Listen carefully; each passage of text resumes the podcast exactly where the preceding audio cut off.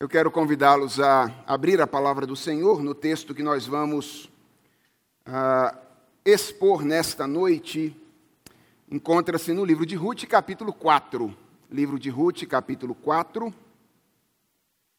Eu vou ler com vocês até o verso de número 12, embora a minha exposição vá deixar os detalhes do verso 12 para a próxima mensagem. Então, nós vamos trabalhar mais especificamente hoje com os versos de 1 a 10, e vamos trabalhar com os detalhes do verso 12 na mensagem uh, próxima. Contudo, como a cena termina no verso 12, nós vamos é, ler dos versos 1 até o verso 12 de Ruth 4. Acompanhem comigo a leitura da palavra do Senhor. Boaz foi até o portão da cidade e sentou-se ali. Eis que o resgatador de que Boaz havia falado ia passando. Então ele o chamou: Ó, oh, Fulano, chegue até aqui e sente-se. Ele foi e se sentou. Então Boaz chamou dez homens dos anciãos da cidade e disse: Sentem-se aqui. E eles se sentaram. Boaz disse ao resgatador: Noemi, que voltou da terra dos Moabitas, pôs à venda aquele pedaço de terra que foi de nosso parente, Elimeleque. Então, resolvi informá-lo disso e dizer a você: compre essas terras na presença do que estão sentados aqui e na presença dos anciãos do povo se você quer resgatá-las, faça isso. Se não, diga para que eu saiba, porque não há outro que possa resgatá-las a não ser você. E depois de você, eu. Então ele respondeu: Eu vou resgatar essas terras. Boaz, porém, lhe disse: No dia em que você receber essas terras da mão de Noemi, também terá de receber Ruth, a Moabita, já viúva, para perpetuar o nome do esposo falecido na herança dele. Então o resgatador disse: hum, Nesse caso, não poderei fazer o resgate, para não prejudicar a minha própria herança. Faça você o uso desse meu direito, porque eu não poderei fazê-lo. Este era antigamente o costume em Israel quanto a resgates e permutas. Quem queria confirmar um negócio, tirava a sandália do pé e a entregava ao outro. Era assim que se confirmava um negócio em Israel. Por isso, quando o resgatador disse a Boaz: Faça você o resgate, tirou a sandália do pé. Então Boaz disse aos anciãos e a todo o povo: Hoje vocês são testemunhas de que comprei de Noemi tudo o que pertencia a Elimeleque, a Quilion e a Malom. E também tomo por mulher Ruth, a Moabita, que foi esposa de Malom, para perpetuar o nome deste sobre a sua herança, para que este nome não seja exterminado dentre seus irmãos e do portão da sua cidade. Hoje, vocês são testemunhas disso. Todo o povo que estava no portão e os anciãos disseram: Somos testemunhas. E disseram a Boaz: Que o Senhor faça a esta mulher, que esta entrando na sua família, como fez a Raquel e Lia que edificaram, ou que está entrando na sua família, como fez a Raquel e Lia que edificaram a casa de Israel. E que você, Boaz, seja um homem poderoso em Efrata e que o seu nome se torne famoso em Belém. E com os filhos que o Senhor lhe der essa jovem, a sua casa seja como a de Pérez, o filho que Tamar deu a Judá. Vamos orar mais uma vez, irmãos? Senhor, nós estamos diante da tua bendita palavra e queremos ser instruídos por ela. Ela é o nosso alimento noite e dia. Por isso nós queremos encarecidamente clamar ao Senhor que tu nos alimentes nesta noite. Dá-nos daquilo que precisamos para viver a vida cristã e a nossa vida no mundo de um modo geral. Ensina-nos através desta porção da Bíblia que acabamos de ler. É a oração que nós te fazemos em nome de Jesus Cristo, o nosso Senhor. Amém. Irmãos, esta semana, depois de uma das nossas refeições em família, meio despretensiosamente, Ana Lívia, minha filha mais velha, perguntou a Lenice se ela sabia alguma coisa sobre a matemática da Bíblia. Na correria do dia a dia, Lenice respondeu dizendo que sabia que na matemática da Bíblia, por exemplo, um mais um mais um era igual a um. E eu, na mesma correria que Lenice, ouvi aquilo como mais uma conversa comum do dia a dia depois do almoço.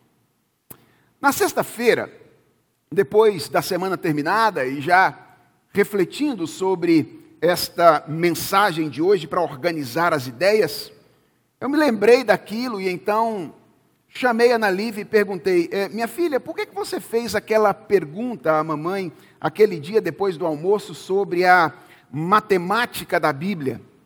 Ao que ela me respondeu dizendo: Papai, é que eu e o Daniel estávamos conversando sobre como na matemática da Bíblia existem algumas coisas meio diferentes. Como, por exemplo, os dez mandamentos, que também são dois são dez, mas também são dois. Ou como o casamento, em que um mais um é igual a um. E eu disse: entendi, entendi. Com o coração extremamente alegre, obviamente, por saber que eles andavam conversando com, sobre a Bíblia e por perceber que eles estavam enxergando sem muito espanto as coisas meio contraintuitivas que existem na palavra do Senhor. Irmãos, de fato, existem muitas coisas contraintuitivas na Bíblia. E hoje eu quero falar sobre uma delas, que não tem a ver exatamente com a matemática da Bíblia, mas que tem a ver com a ética da Bíblia e, em última instância, com a sua proposta de redenção. Eu me refiro aqui a algo que foi dito diretamente por Jesus Cristo aos seus discípulos. E ele disse isso logo depois que os discípulos tomaram consciência da identidade de Jesus.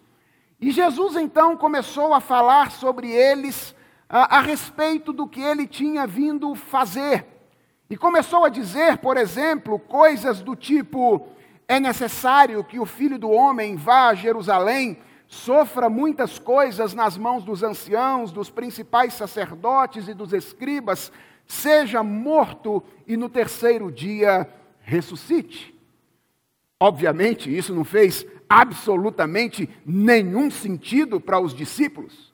Afinal, conduzidos pelo próprio Jesus, eles tinham acabado de tomar consciência de que ele era o redentor. E aí vem e ele começa a falar sobre esse negócio de apanhar, ir para Jerusalém, morrer, ser entregue aos sacerdotes, não fazia o mínimo, o menor sentido. E o nonsense da afirmação parecia tão óbvio que Pedro chama Jesus de lado e começa a repreender Jesus chamar a atenção dele. Falou: Jesus, está ficando meio biruta?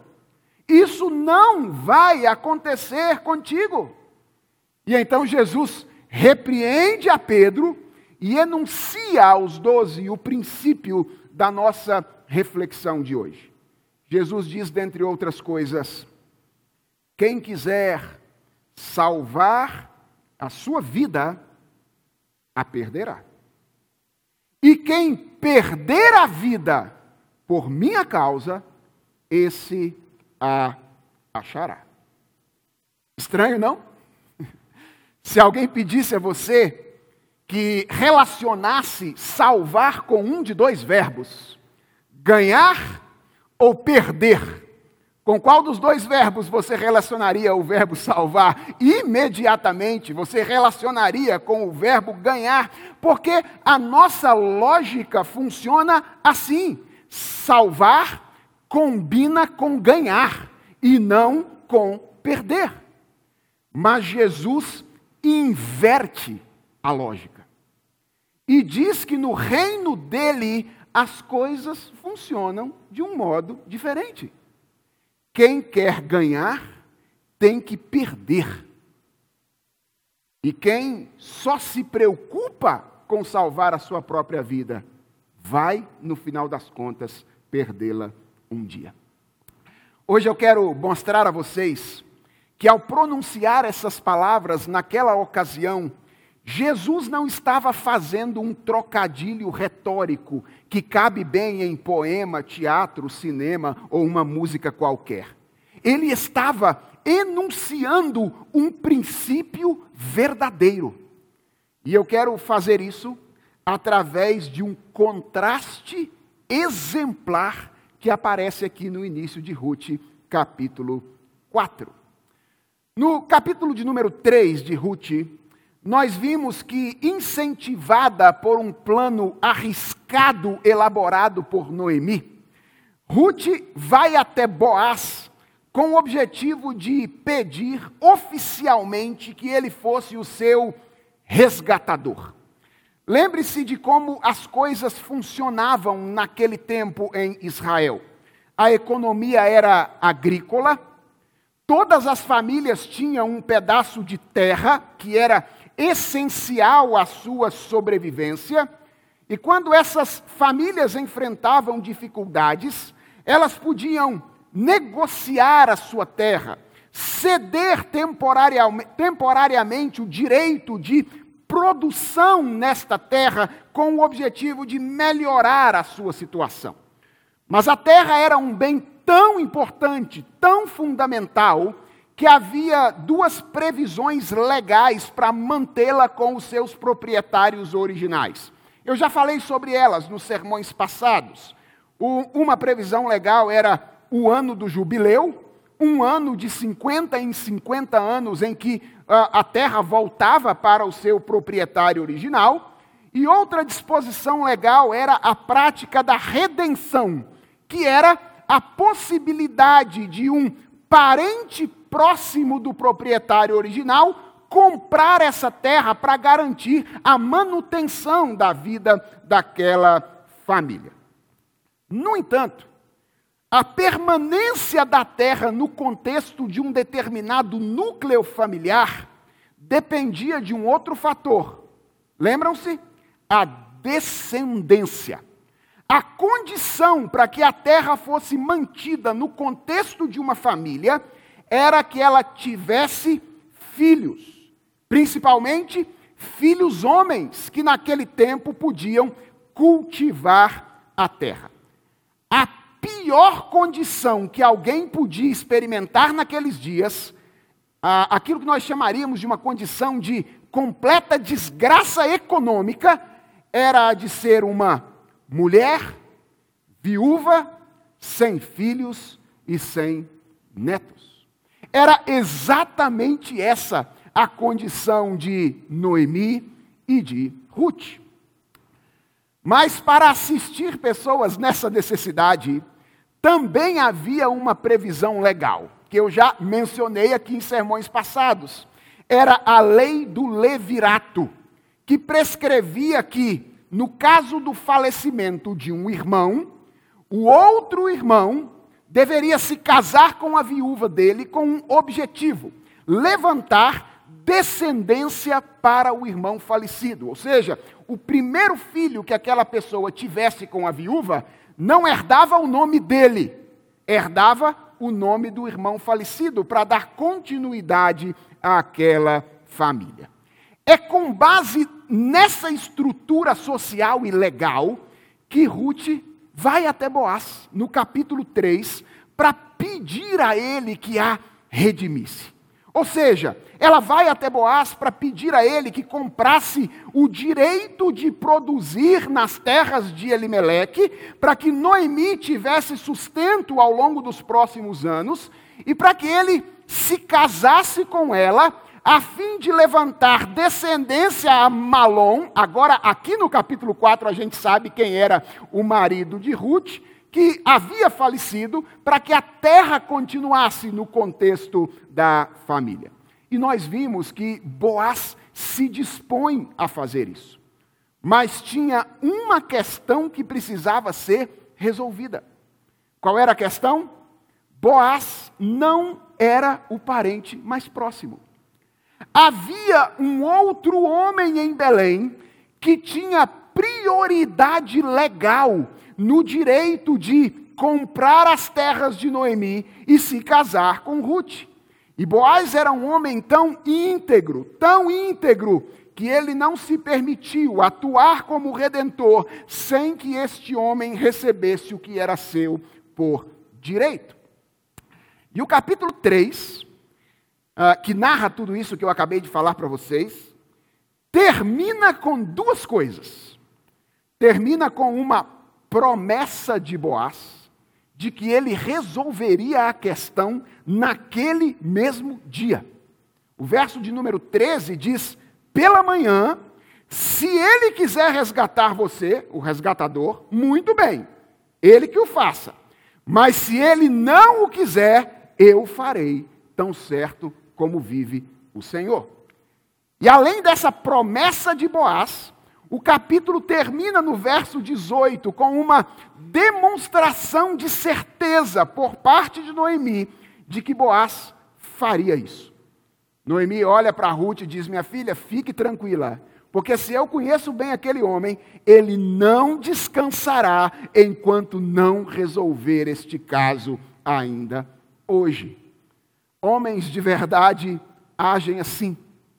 Homens de verdade não ficam de lenga-lenga.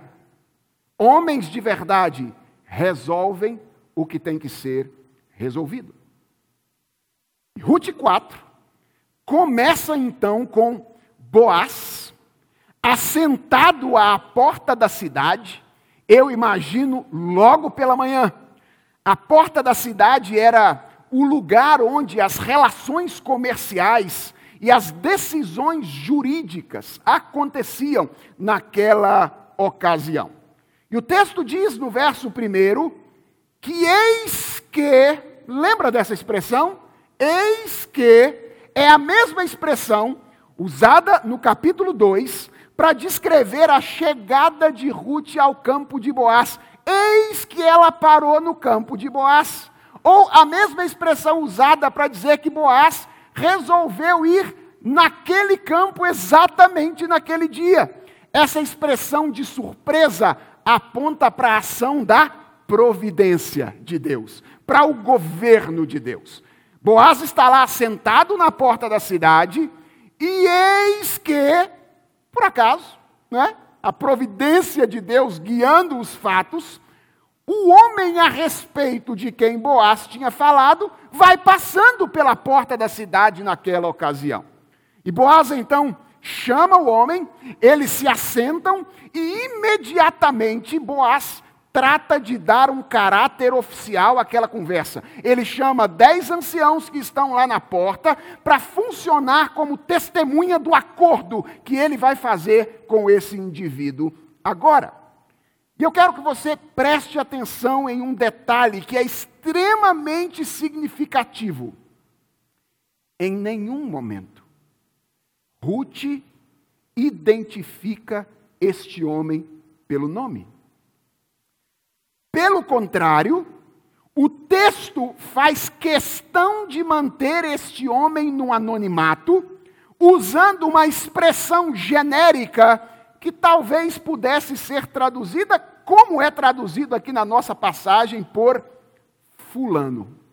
Esse é o nome do indivíduo em Ruth 4. Fulano.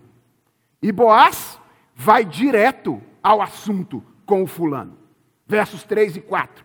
Noemi, que voltou da terra dos Moabitas, pôs à venda aquele pedaço de terra que foi do nosso parente Elimeleque. E então eu resolvi informar você e dizer a você: compre essas terras aí, na presença desses que estão sentados aqui. Se você quer resgatá-las, faça isso. Se não, diz aí, porque se você não fizer, então eu vou fazer. E para aqueles que estão aí na expectativa de ver o romantismo acontecer e Boaz casar com Ruth, aqui pinta uma, um pouquinho de frustração, não é?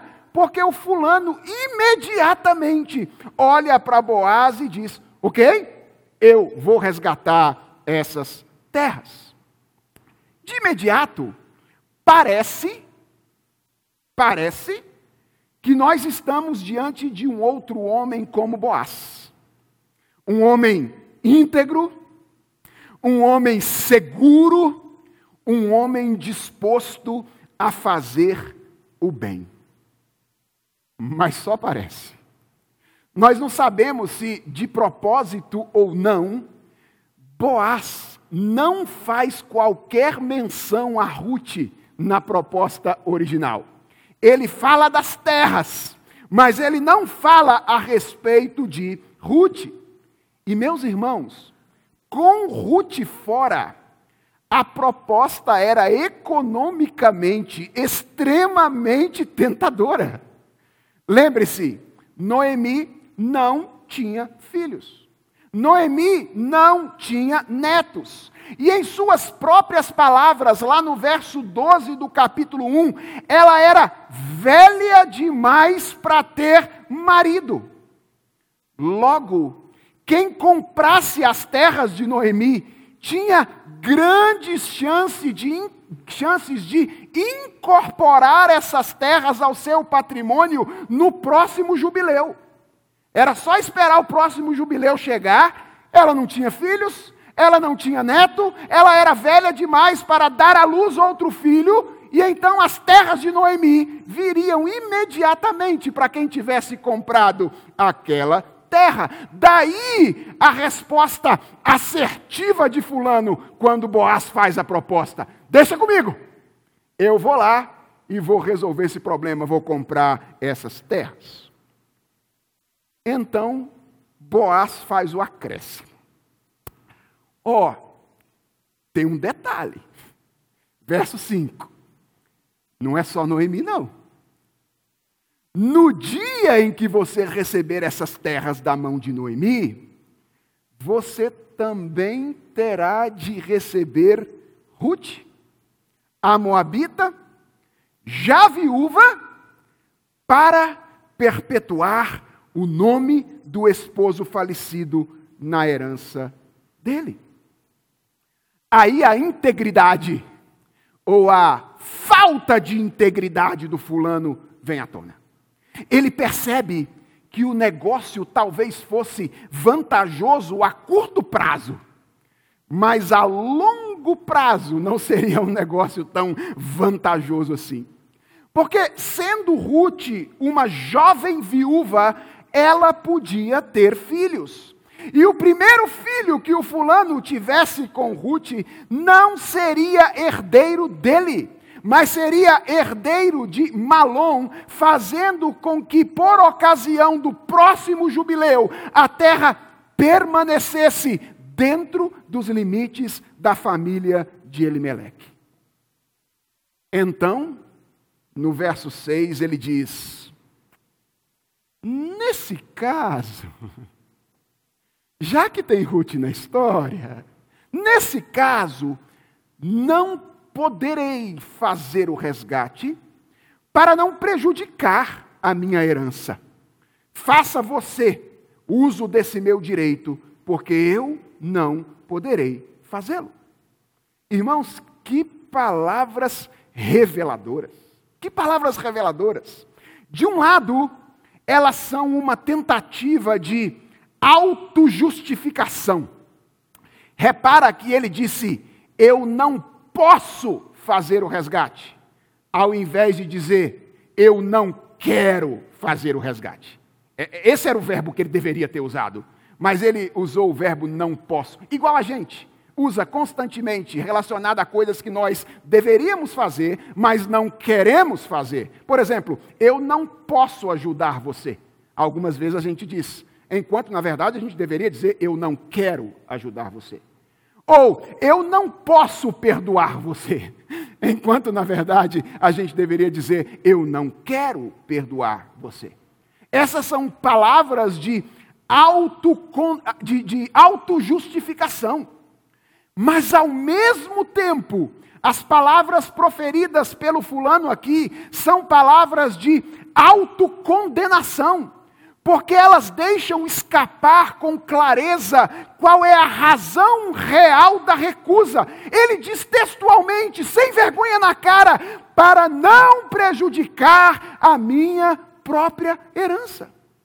Percebam, irmãos, que embora fulano seja a princípio alguém parecido com Boaz na sua deliberação inicial, ele é na verdade a antípode, o contraste absoluto de Boaz.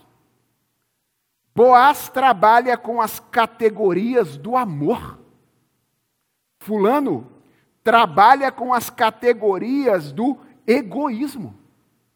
Boaz está disposto a usar o que ele tem para que Noemi seja enriquecida. Fulano pensa em como ele pode ficar mais rico através daquilo que pertence a Noemi. E assim, como antípodes um do outro, Boaz e Fulano nos deixam uma das mais vibrantes ilustrações da lógica invertida do reino de Deus, segundo a qual, a qual quem quer ganhar acaba perdendo, e quem está disposto a perder acaba ganhando. Veja como o texto continua.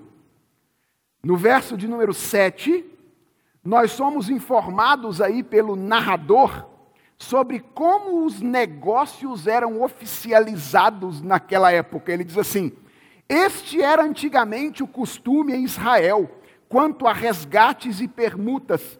Quem queria confirmar um negócio, tirava a sandália do pé e a entregava a outro. Era assim que se confirmava um negócio em Israel. Cerimônia esquisita, né? Uma cerimônia estranha, para nós que estamos aqui acostumados com a burocracia moderna, uh, um contrato assinado com firma reconhecida em cartório nos parece bem mais apropriado do que esse negócio de ficar entregando a sandália chulesenta para o outro. Não é verdade? Para nós, é, o, o, o contrato parece algo muito mais adequado. Bem, se tinha chulé, eu não sei, mas empoeirada, certamente ela estava. Mas a cerimônia tinha razão de ser, irmãos. Provavelmente, ela tinha como base aquela promessa feita pelo Senhor a Moisés e depois repetida a Josué, quando o povo recebeu a terra de Canaã, na qual ele disse: Todo lugar em que puserem a planta do pé, eu darei a vocês. É, eu sei que tem muita gente que ah, interpreta isso como se tivesse uma validade absoluta e imediata para os dias de hoje, né? E aí é, é, sai aí botando o pé em cima das coisas que quer adquirir, né? Encontra uma, um, um, carro na rua, um carro muito chique, aí vai lá e bota o pé, porque Deus falou que se eu colocar o pé, aí então Deus vai me dar e aquilo será, será meu. Eu já vi essas coisas acontecerem por aí. Mas esta promessa estava relacionada especificamente à terra prometida e ao povo de Israel naquela ocasião. Ela tinha uma aplicação situacional.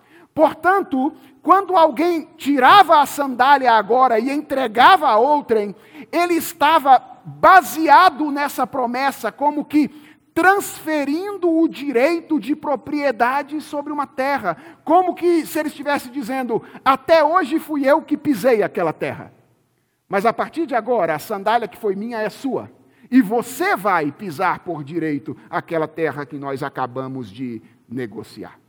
E foi o que o fulano fez. Diz aí no verso de número 8: ele tira a sua sandália, o texto não diz claramente que ele entrega Boaz, mas certamente foi isso que ele fez nesta ocasião. E a questão para a qual eu quero chamar a sua atenção é que este foi o último ato de Fulano na história.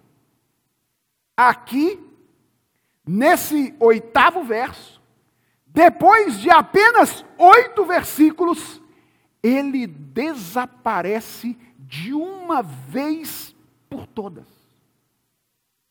deixando o seu nome esquecido em toda a história. Então, como quem quer deixar as coisas bem claras, Boaz se dirige aos anciãos, às testemunhas que estão lá, a todos que estão na porta da cidade naquele dia, e diz: Hoje vocês são testemunhas de que comprei de Noemi tudo o que pertencia a Elimeleque, a Quilion e a Malom. E também tomo por mulher Ruth, a Moabita, que foi esposa de Malom, para perpetuar o nome deste sobre a sua herança, para que este nome não seja exterminado de entre seus irmãos e do portão da sua cidade. Hoje vocês são testemunhas disso. Irmãos, que vibrante ilustração da lógica do Evangelho esses dois homens nos dão aqui no início do capítulo 4 do livro de Ruth. Fulano estava tentando salvar a sua vida. Fulano estava querendo ganhar a vida. Terminou perdendo o que ele queria ganhar permaneceu no anonimato e, com apenas oito versículos, foi lançado no mar do esquecimento de uma vez por todas.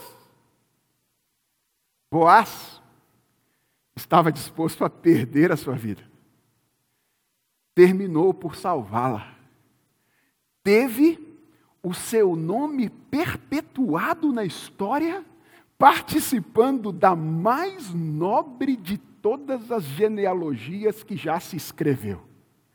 A genealogia do nosso Senhor e Salvador Jesus Cristo. Deixe-me fazer uma pergunta a você. Como você está vivendo? Como é que você está vivendo? De certa forma, irmãos, salvar a vida é algo que todos nós desejamos. Todos nós temos sede de eternidade. Todos nós sonhamos com perpetuar o nome, ter um nome permanente que jamais terá fim. E posso lhe dizer uma coisa: este não é o problema. Desejar a eternidade, sonhar com a eternidade, ter sede de salvar a nossa vida. O problema é quando às vezes nós achamos que a eternidade é algo que nós podemos conquistar com as nossas próprias mãos. Porque quando isso acontece, por mais que a vida deixe claro que isso não é possível, quer dizer, a vida não. Quem costuma deixar claro que isso não é possível é a morte. Quando ela bate à nossa porta. Por mais que a morte deixe claro que não é possível conquistar a eternidade com as nossas mãos, quando nós nos convencemos inadvertidamente disso, nós insistimos em criar bolhas de auto-engano que anestesiam as dores causadas pelo confronto com a realidade.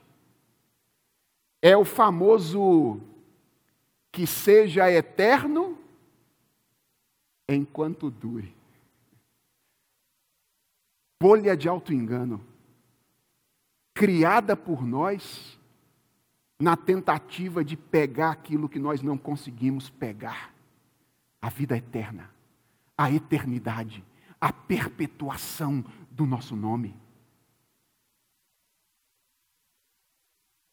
E no fim, a gente reduz a eternidade a coisas como a intensidade ou a multiplicidade de relacionamentos afetivos, o reconhecimento alcançado através de realizações consideradas extraordinárias, ou como Fulano fez, a posse de bens materiais ou ao aproveitamento contínuo da próxima oportunidade. Chamamos essas coisas de eternidade, como se um pouco mais de prazer, como se virar nome de rua ou nome de classe de escola dominical, como se ah, construir um império econômico e financeiro pudesse satisfazer a sede de eternidade que existe em nosso coração. E no fim, nós passamos a ser determinados por essas coisas, passamos a funcionar na lógica do aproveitamento egoísta, fazendo o que fazemos, sempre nos perguntando: quanto isso vai me custar? Ou, o que é que eu vou ganhar com isso? Já viu gente assim? Talvez você seja alguém que viva com base nesses termos, sempre fazendo conta de: e quanto isso vai me custar? Ah, é, é, é o que, é que eu vou ganhar com isso se eu fizer isso aí que você está falando? Irmãos, às vezes, essa lógica passa a determinar até mesmo as nossas ações na vida espiritual. A igreja chama para um evangelismo. A gente pergunta: o que eu vou ganhar com isso aí? Chama para um serviço a, a pessoas que estão sofrendo em algum lugar. E a gente pergunta: quanto é que vai me custar? Chama para participar de uma atividade de assistência a, a, um irmão que sofre. E a nossa pergunta é: o que, que eu vou ganhar com isso? Irmãos, que aqueles que não conhecem a Jesus Cristo funcionem desse jeito e chamem isso de sabedoria é algo compreensível. Eu entendo que pessoas que não conhecem a Jesus vivam assim e chamem isso de sabedoria. Mas que eu e você, que conhecemos a Jesus Cristo, adotemos essa lógica, não é possível. Eu e você que conhecemos a Jesus, não podemos viver na lógica do aproveitamento egoísta, nós precisamos viver na lógica do amor, porque nós sabemos como as coisas funcionam diferente. Nós sabemos que ninguém conquista a eternidade. Pelo contrário, a eternidade é uma dádiva de Deus, dada a nós gratuitamente, de graça, completamente de graça, porque foi conquistada por Jesus Cristo mediante a entrega sacrificial dele na cruz do Calvário. E você quer enxergar a lógica invertida do Evangelho? Olhe para a cruz. Porque quem olha para a cruz sem a sabedoria de Deus, enxerga um homem ferido, humilhado, exposto à vergonha em uma das ruas de Jerusalém, naturalmente vai olhar para ele e vai dizer: perdeu! Derrotado! Isso é derrota, isso é perder. Mas eu e você sabemos que a aparente derrota do Filho de Deus era, na verdade, a sua estrondosa vitória.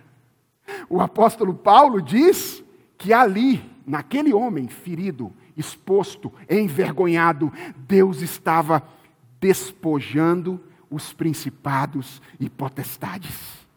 E estava publicamente expondo os principados e as potestades ao desprezo, triunfando sobre eles na cruz.